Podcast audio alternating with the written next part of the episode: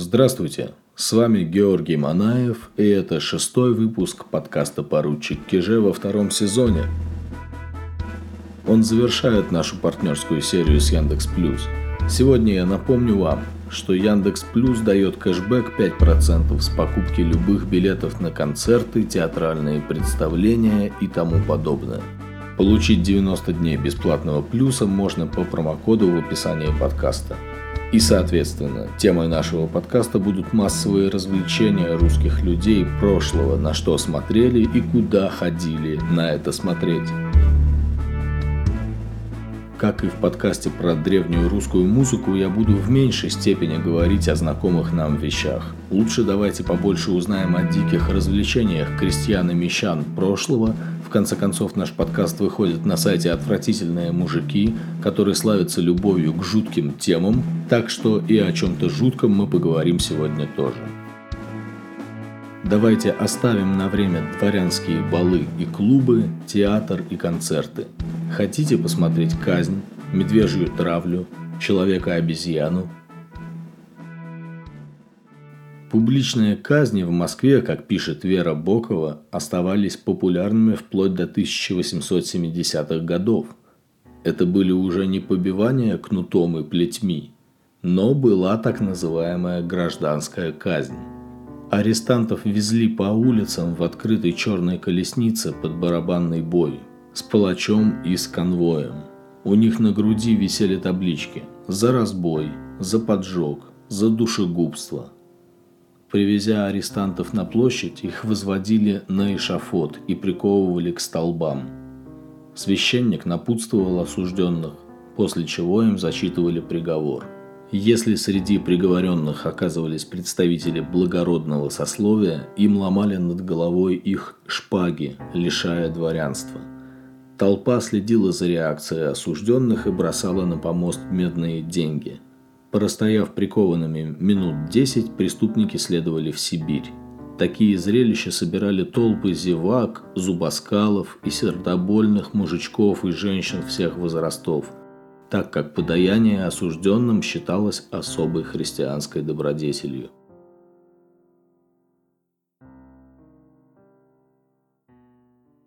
Медвежья травля была древним русским обычаем, как и другие игры и развлечения с медведями – Ученых-медведей водили по городам и селам, показывали с ними фокусы и трюки, самыми впечатляющими из которых были трюки, демонстрирующие мелкую моторику огромного неповоротливого животного.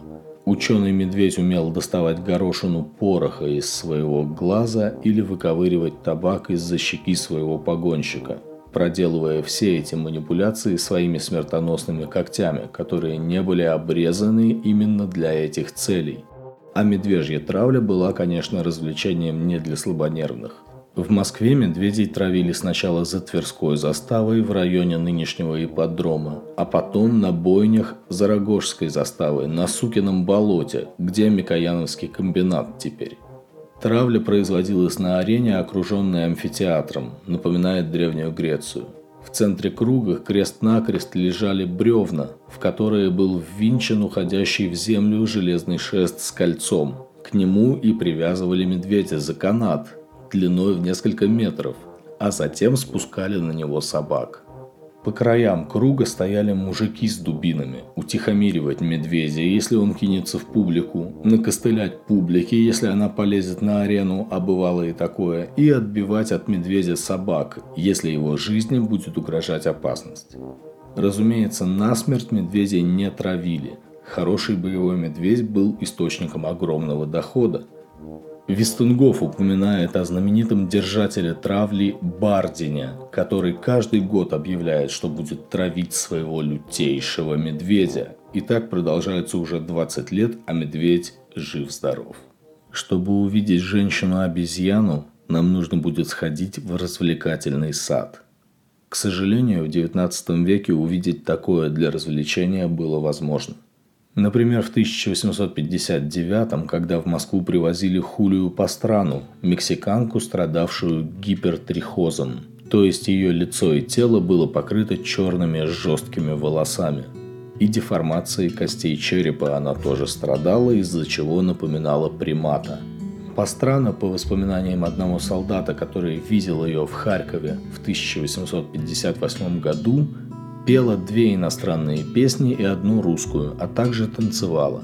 Возил по миру ее антрепренер, формально бывший ее мужем. Впрочем, история этой конкретной женщины столь фантастическая, что я напишу о ней отдельно. И эта история наполнена мифами – в Википедии даже сказано, что Пастрана познакомилась с бывшим тогда же в России Александром Дюма и путешествовала вместе с ним. Я очень сомневаюсь, что ее бы отпустил антрепренер, да и источники таких свидетельств не сохранили. Но знаете, в чем прикол? Что самого Александра Дюма показывали в соседнем с Пастрамой развлекательном саду. Снова Вера Бокова. Праздник был устроен в увеселительном саду Эльдорадо, находившемся недалеко от Бутырской заставы между улицами Тихвинской и Образцова. Праздник назывался «Ночь графа Монте-Кристо». Программа вечера включала оркестр музыки под управлением Джона Вильяма фон Ранкина, выступления тирольских певцов, цыганский хор, два хора военной музыки, а также спуск воздушных шаров и карикатур, некоторые из которых осветятся бенгальскими огнями – электрическое освещение пруда и в заключение блистательный фейерверк из 12 перемен. Вход на этот вечер стоил бешеные деньги – 1 рубль серебром и 50 копеек для детей. И гвоздем вечера был сам великий француз. Цитируем ведомости московской городской полиции. Дюма был показываем за деньги. Целые три часа публика любовалась зрелищем, как сидит, Александр Дюма, как ест и пьет Александр Дюма, как смотрит фейерверк и, наконец, как уезжает Александр Дюма. Надеюсь, этот рассказ немного утешил ратовавших за человеческие права женщины-обезьяны Хулии Пастраны и показал вам, такими могли быть развлечения в довольно, признаться, скучном прошлом. Народ развлекался всем, чем мог. Людям 19 столетия было по большому счету все равно, на что смотреть. На уродцев, силачей, зверей, на знаменитого писателя. Развлечение было локализовано во времени и в определенных местах. Местах и времени так называемых гуляний. Большинство гуляний приурочивалось к крупным сезонным и христианским праздникам – Рождеству, Пасхе, Покрову, Троице и тому подобное – Напоминаю, из подкаста о скоморохах христианские праздники располагались примерно там же, где и старые языческие. Существовали и места, где гуляния проводились. Расположение этих мест было тесно связано с древними языческими обычаями. Короче говоря, массовые гуляния, в частности и в Москве, начинались с кладбищ. И сейчас будет мрачноватая часть этого выпуска – Снова из истории скоморохов. Напомню определение Стоглавого собора 1551 года. В Троицкую субботу по селам и по погостам сходятся мужи и жены на жальниках и плачутся на гробах с великим кричанием. И егда учнут скоморохи, гудцы и тригудницы играти, они же от плача приставшие начнут скакать и плясати – и в ладони бити, и песни станинские пети. Такие гуляния поминовения в доправославной традиции проходили дважды в год. Осенью в Покровскую субботу перед праздником Покрова и весной на Семек, четверг на седьмой неделе после Пасхи, за три дня до Троицкой субботы. Странно, скажете вы, говоришь про языческие поминовения, а время указываешь по христианским праздникам – но мы не знаем, как эти праздники назывались до христианства. В Москве на эти дни гуляли на кладбищах Марьиной рощи, старое немецкое, оно же еврейское кладбище, Лазаревское кладбище. После поминовения, подкрепившись в развернутых тут же лотках и лавках, простонародье шло на хороводы и пляски под домры, накры и гудки. Именно в Семик, на весеннее поминовение, полагалось особенно громко гулять и веселиться на поминках, так как в этот день провожают заложных покойников, самоубийц, неизвестных, иноверцев, погибших странников и жертв чумы и прочих эпидемий. их духи якобы бродят по земле и нужно устроить им громкую тризну. Погодите, как это связано с нашей темой?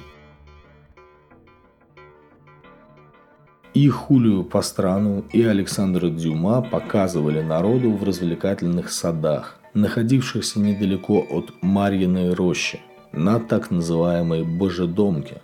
А Божьим домом на Руси назывались специальные места для захоронения тех самых заложенных покойников. Божий дом, убогий дом, представлял собой деревянный ангар, закрывающий яму, называемую скудельницей, в которую помещались тела. Скудель в переводе с древнерусского – глиняная чашка. Отыскивались места с глинистой почвой, непригодные для посевов. Глина выбиралась, и в полую глинистую яму складывались тела, потому что они могли быть заразными, гниющими, умершими, опять же, в эпидемиях, а глина изолировала распространение возможной заразы, не давая ей попасть в почву. Накрывающий яму сверху деревянный дом позволял, переложив льдом, замораживать этот биоматериал. Захоронения производились дважды в год на прилегающих кладбищах, которые назывались в древности жальниками. Хоронили таких людей на упомянутые Семик и Покров. А теперь посмотрим, где в Москве были самые известные скудельницы и божьи дома.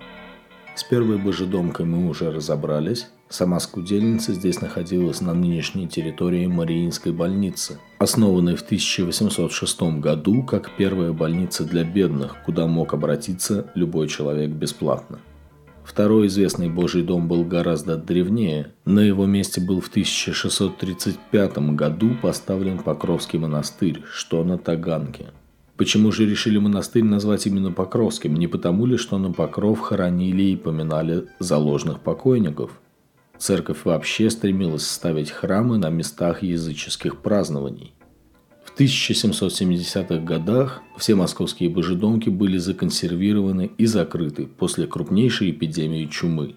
Моя гипотеза в том, что места древних родений все равно оставались притягательными местами для развлечений.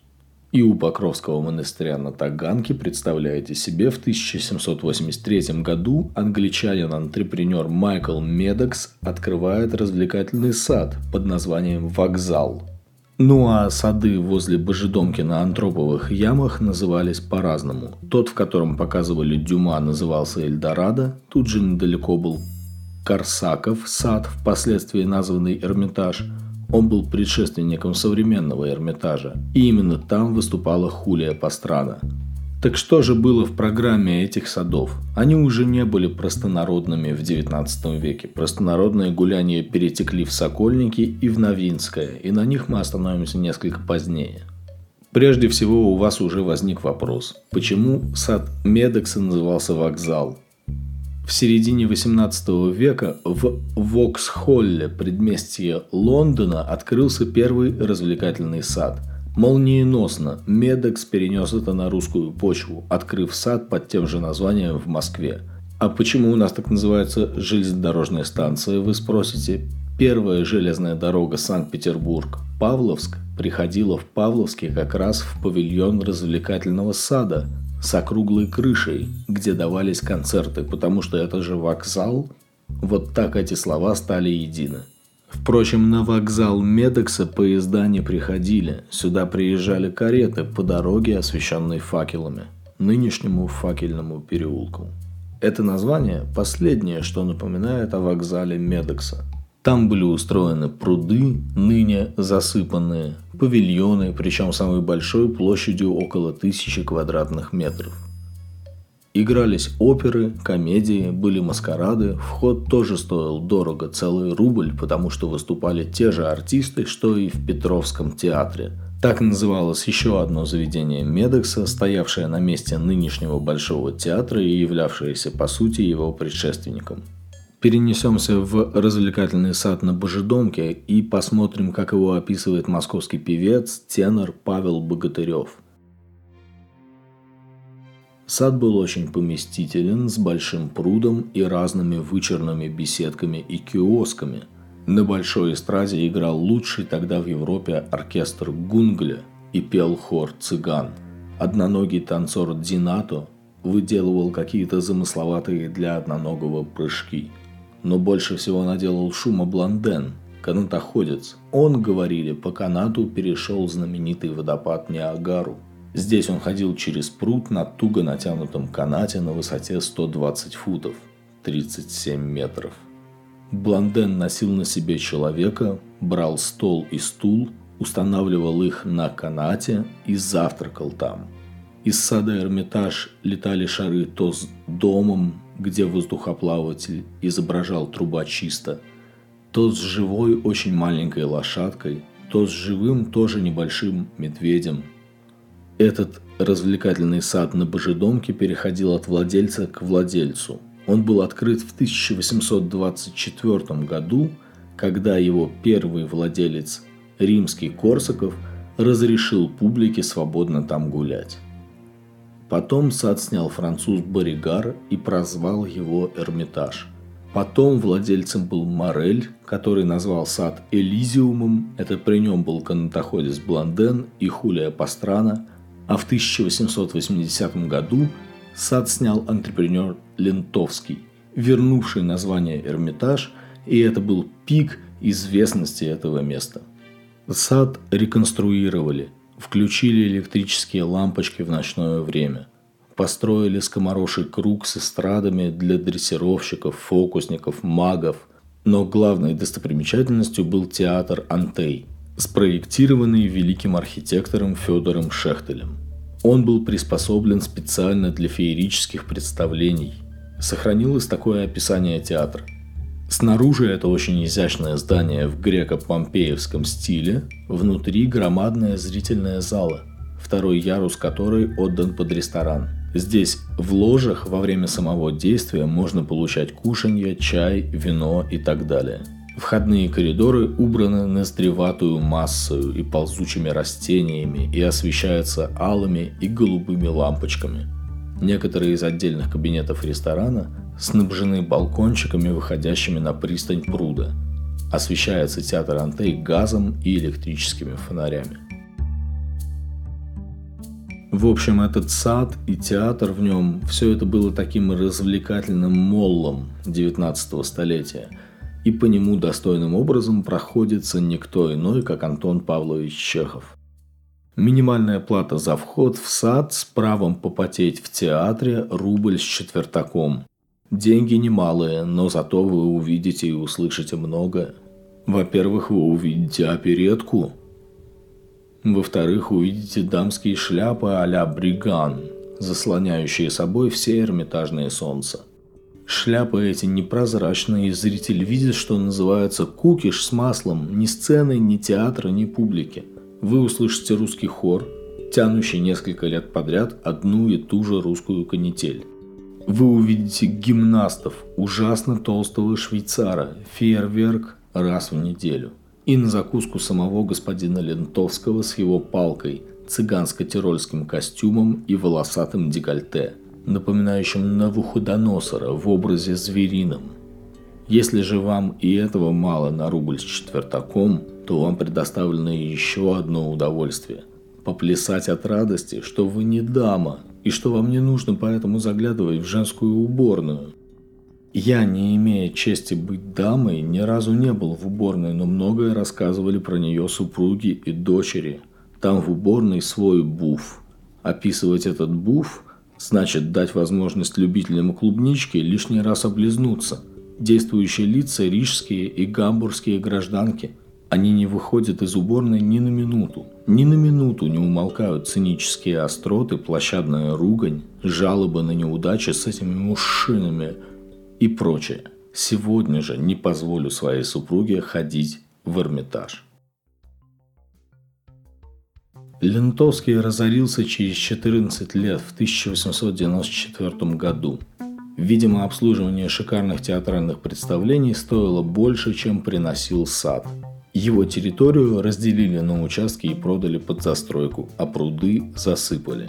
Простонародные гуляния были менее требовательны и более суровы, чем гуляния в садах. Когда районы вокруг Марьиной рощи заняли сады с приличной публикой, простонародные гуляния перетекли на другие окраины. На Новинский бульвар и в Сокольнике. В день праздника простой крестьянин и горожанин надевал свои самые чистые вещи и шел отрываться. Для простого человека отрыв номер один – это сразу выпить, сходить под колокол – Колоколами назывались высокие шатры, прикрывавшие от ветра и дождя продажу алкоголя. Стояли деревянные чаны с пивом, вином, медом, сбитнем и так далее. Ну а потом можно на что-нибудь и поглазеть. Прежде всего в тех же Сокольниках был сад Эсперанца со входом от 8 до 15 копеек. Программа там, сообщает Бокова, была следующая. 1. Канатоходец Егор Кошелопут будет ходить по канату с горячим самоваром на голове без баланса. 2. Плесун русских плясок Федя Удалой. 3. Григорий Колчан, бас из Павловского посаду. 4. Шпагоглотатель и фокусник Ориготти ест горящую паклю и запивает смолой. 5. Андрюшка и Метродора споют деревенские песни с пляской – Чекрыгин на тальянке будет подыгрывать. 6. Апельсины, лимоны хороши, споет Лазарев, дискант от Мартынова. 7. На балалайке сыграет феоктистов. 8. Хор из 18 человек, русское раздолье, будет петь и плясать. Ну, вообще. Еще по крючку водки и идем. Наконец, уже безо всяких садов, просто в местах гуляний ставились балаганы и начиналась гульба. В Сокольниках таким местом было Ширяево поле. Наверное, единственное место в Москве, названное по собственному имени Птицы. На этом поле во время соколиной охоты разбился озимь, промахнувшийся под дичи сокол Ширяй, любимая ловчая птица царя Алексея Михайловича. А теперь здесь было широченное гуляние прежде всего на 1 мая. Когда в Москве поселились немцы, они стали на 1 мая справлять здесь свой национальный праздник весеннего дерева. Постепенно московской традицией стало первомайское гуляние в Сокольниках.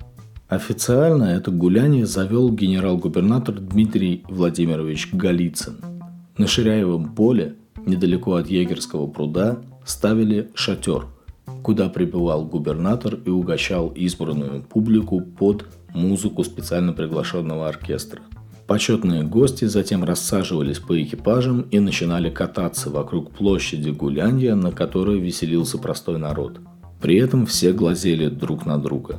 Представляете себе, в те эпохи нормально воспринимался тот факт, что вокруг мест народного гуляния устраивались специальные дорожки – по которым в каретах медленно каталась по большому кругу так называемая приличная публика. А в некоторых местах строились и мостки для мациона, где можно было прогуливаться и забавляться, так сказать, дикими сценами из жизни пейзан. А по сути смотреть на тех же акробатов и фокусников и слушать раешников издалека. Ну а сами пейзане тоже не упускали случая поглазеть на первых лиц города – собиралось до трех тысяч экипажей. В определенный момент дворяне разъезжались, а простонародье догуливало с удвоенной силой. Как пишет Богатырев, эти гуляния проходили среди пыли, столбом стоявшей в воздухе, среди гамма подгулявшего народа, и люди уходили оттуда ошалевшие от вина, толкотни и крика. Перед театральными балаганами орали балаганные деды, зазывавшие публику речевками – где-то мы это уже слышали, в торговых рядах. Отовсюду неслись также читки раешников. Про этот феномен следует рассказать отдельно. Это одно из главных простонародных развлечений прошлого. Раек – так назывался деревянный ящик с двумя увеличительными стеклами с передней стороны. Ящик стоял на тумбочке или даже на колесах. Одновременно внутрь могли глядеть двое, каждый через одно из стекол – а внутри был устроен простейший экран. Перематывается с одного валика на другой полоса бумаги с изображением. В особо модных райках изображения подсвечивались изнутри. Источником света была свеча в задней части райка, а меняя цветные стекла около этой свечи, можно было делать подсветку синей, красной или зеленой. Почему райок? Наверное, потому что первые такие устройства содержали картинки на религиозные темы. Дескать, хочешь рай покажу. Но само устройство – это только половина развлечения. То, что нарисовано на бумаге, нужно было, конечно, комментировать. И вот тут в дело вступал сам раежник. Его вид был схож с балаганным дедом. Кафтан с ярким поясом и тесьмой по краям, с эполетами из цветных тряпок, к подбородку привязана льняная борода. Раешником сейчас уже называется не обслуживающий раек мужик. Теперь это скорее название стихотворного размера и еще точнее совмещение нескольких разных размеров. Таким стихом говорили раешники. Вот я думаю, а почему у нас народ так любит рэп и хип-хоп? А не на этой ли культуре выросли поколения наших далеких предков – Посмотрите, поглядите, вот большой город Париж, в него въедешь, угоришь. Большая в нем колонна, куда поставили Наполеона. Французы гуляют, в носу ковыряют. Трррр, другая штучка. Поглядите, посмотрите, вот сидит турецкий султан Селим и возлюбленный сын его с ним – Оба в трубке курят и промеж собой говорят. Вот город Амстердам, там гуляют много дам в юбках и тряпках, в шляпках, в цветных подкладках, пукли фальшивы, головы плешивы.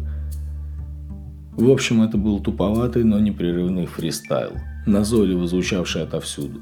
На перебой с шарманками, с визгом катающихся на качелях, с песнями нищим, цыганским оркестром. Что было делать публике, которая не хотела ни в сад, не на такие гулянья, то есть дворянам-снобам. Отправляться на катание на круг, то есть на специально организованную круговую дорожку или маршрут для катания в экипажах. В центре таких кругов были беседки для оркестра и иногда площадки для танцев. Такие места в Москве были в тех же Сокольниках, где круг был сделан в стороне от Ширяева поля, вдали от массовых гуляний, и на Новинском бульваре, где в XIX веке было чистое поле, и иногда маршруты гуляний захватывали соседние с ним улицы. С утра на круг выезжали кареты с детьми в сопровождении гувернанток. Часам к двум съезжалось высокое общество – они в каретах ездили по кругу или прогуливались по упоминавшимся дорожкам и мосткам, типа тех, что организовывали вокруг мест народных гуляний. Дворянские гуляния проходили более-менее весь год. Зимой из карет пересаживались в санные экипажи. После четырех часов наступал черед купцов, которые затмевали дворян шиком и безвкусицей своих гигантских карет – Понятное дело, у кого больше, тот и круче, что до сих пор важно на наших дорогах. Катались купцы со смертельно серьезными лицами, иначе не уровень. Надо всем этим потешалась и угорала дворянская молодежь мужского пола, которой этикет позволял являться на такие катания даже без лошади и экипажа – и весь день отвисать там, встречая знакомых, гуляя возле карет хорошеньких дворянок, держась за их дверцу и ведя смолток. А потом можно было нанять лихача и рвануть с друзьями к цыганам в сторону Петровского парка. Для московских дворян это место называлось просто парк. Это место было осенено присутствием Петровского путевого дворца, что как бы гарантировало его благородный уровень. Здесь никогда не было простонародных гуляний по одной причине. Власти запрещали выставлять в парке колокола и балаганы и любую продажу дешевого съестного и напитков. Здесь было много ресторанов в отдельных особняках, но выпить в них могли только дворяне. Простой народ шел веселиться налево от шоссе, на Ходынское поле, и дворяне по дороге в Петровский парк могли любоваться на упившихся пейзан – торчащих из придорожной канавы. В парке же все было чинно. Открыли его специально как место дворянских гуляний в 1834 году, предварительно благоустроив круг и проложив три аллеи. В парке стоял летний театр со стилизованным греческим портиком и концертный воксал. В домиках были устроены комнаты для карточных игр – бильярдные, читальни, стояло несколько роялей, в общем, все для дворянских развлечений. Но главным развлечением было гуляние и катание по кругу, непременным атрибутом которых была, говорят, невыносимая пылища, мешавшая дышать и разговаривать. Поэтому в парке публика собиралась попозже, ближе к вечеру. Как мы уже понимаем, все эти катания и прогулки дворянам были нужны не для развлечения. Развлекаться они могли вовсе не пыльных местах. Этими гуляниями поддерживалось единство дворянской корпорации, а еще гуляния были местом, где можно было завести знакомства хоть по делам бизнеса, хоть по делам сердечным. В определенный сезон дворяне, владевшие дачами в Петровском парке или около него, устраивали сезон открытых дверей, когда любой благородный человек мог зайти в усадебный сад, выпить чаю на открытом воздухе и поболтать с хозяевами. К концу XIX века вместе с общим обмерщением нравов парк приобрел репутацию злачного места. Многие рестораны начали нелегально предоставлять услуги дам полусвета. А на тех самых пасторальных дворянских дачах и виллах вообще творилось невесть что.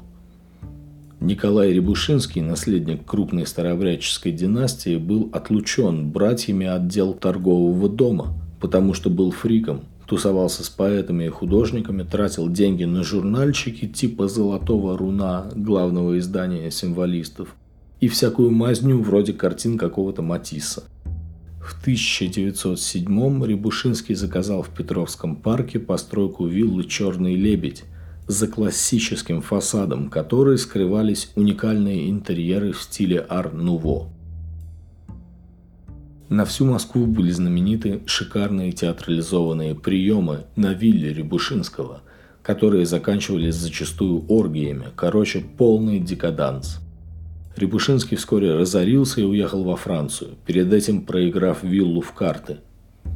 Ныне интерьеры виллы полностью утрачены, но не только из-за большевиков – в 1912 на вилле был пожар, а после проигрыша она перешла к другому владельцу, который поменял ее убранство, ведь у виллы была репутация гнезда разврата. Вилла «Черный лебедь» и сейчас стоит в Петровском парке. Нарышкинская аллея, дом 5.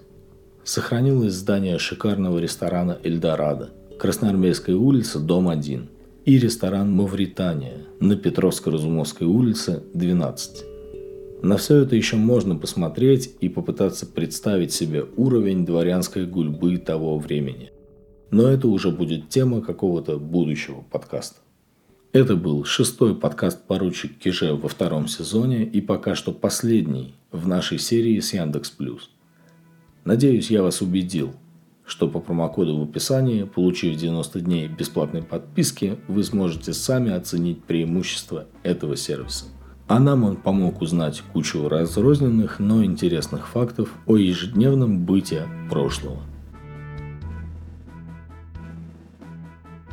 Подписывайтесь на Patreon поручика Киже, чтобы поддержать создание моего подкаста. И не забывайте про Инстаграм с иллюстрациями и сторис к моим выпускам. Я вернусь после двухнедельного перерыва, нужно перевести дух и подготовить следующий выпуск – многократно запрошенную вами тему о том, как русские открывали Америку. С вами был Георгий Манаев. До следующей встречи.